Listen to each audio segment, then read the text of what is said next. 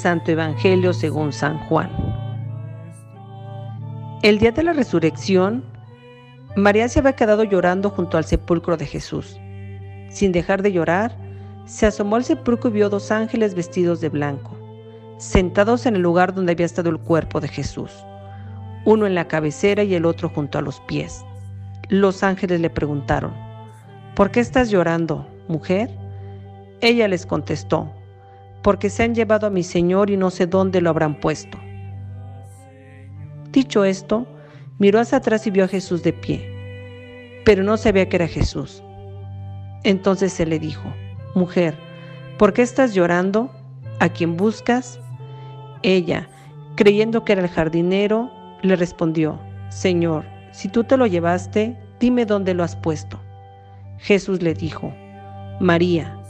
Ella se volvió y exclamó, Rabuní, que en hebreo significa maestro.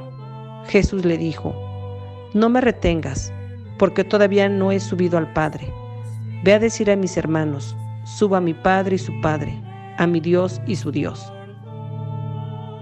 María Magdalena se fue a ver a los discípulos y les anunció, He visto al Señor, y les contó lo que Jesús le había dicho. Palabra del Señor.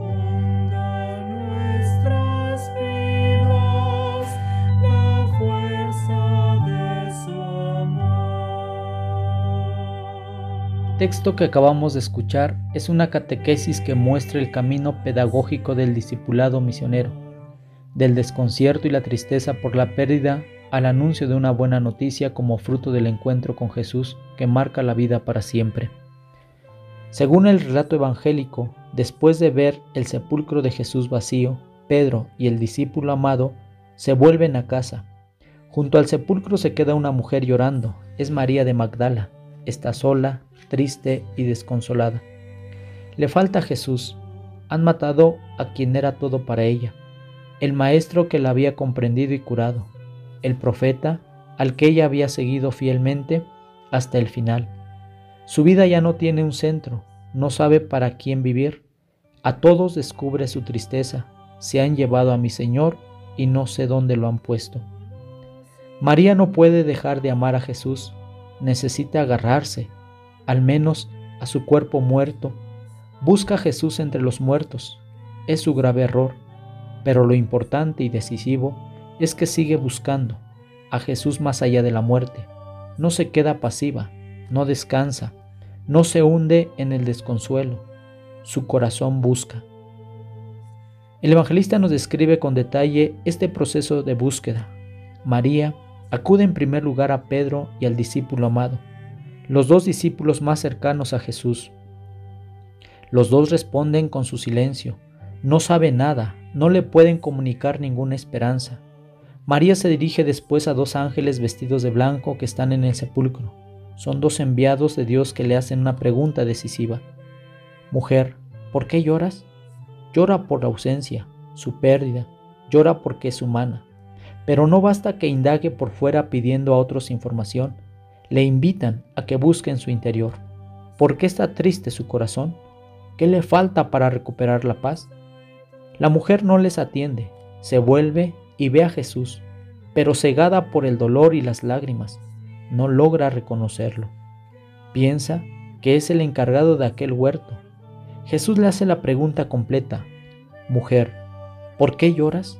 ¿A quién buscas? Este texto conmovedor nos invita a buscar al resucitado, haciendo un recorrido interior.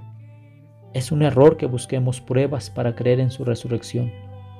Hemos de buscar con honestidad el Señor en quien creemos. ¿Es un Cristo lleno de vida o un Cristo muerto cuyo recuerdo se va apagando poco a poco en nuestro corazón?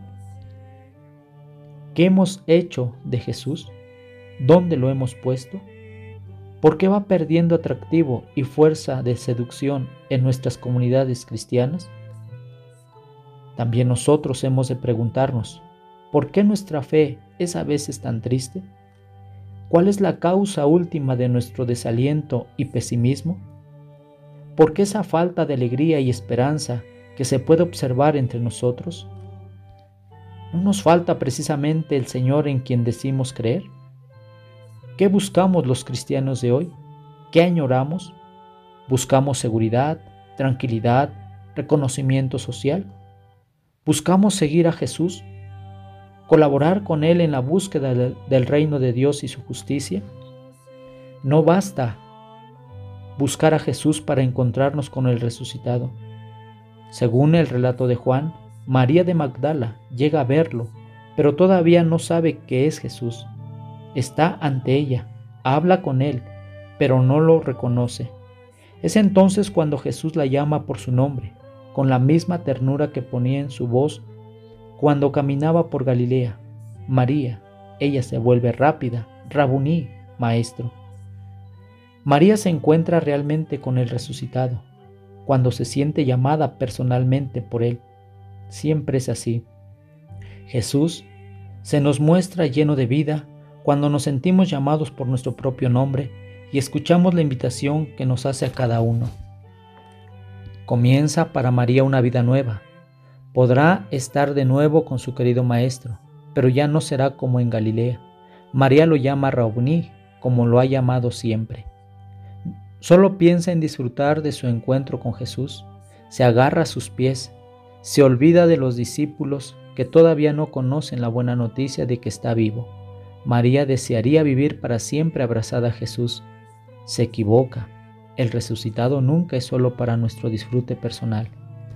Cristo resucitado le va a cambiar su proyecto. María tendrá que aprender a abrazarlo en sus hermanos y hermanas. Suéltame, le dice. No es el momento de disfrutar del resucitado, sino de anunciarlo. Vete a mis hermanos, María será su testigo, comunicará toda su experiencia, les comunicará la buena noticia de Jesús resucitado. La respuesta de María es admirable. Ella, que no se había detenido ante nada hasta encontrarse con Jesús, tiene ahora fuerzas para soltarlo y llevar su buena noticia a los demás. No les transmite ninguna doctrina sobre la resurrección, les contagia lo que ella misma ha vivido, lo que ha experimentado.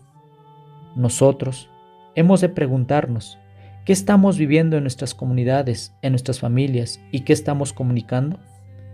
Transmitimos doctrinas, creencias, palabras, en las que tal vez creemos menos de lo que parece o contagiamos la experiencia de nuestra adhesión vital a Jesús resucitado?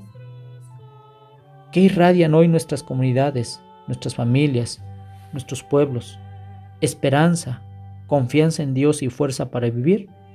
¿O pesimismo, desaliento y mediocridad? ¿Qué aportamos a la sociedad? ¿Solidaridad fraterna? ¿Generosidad? ¿Lucha contra la marginación? ¿O egoísmo religioso y búsqueda del propio bienestar?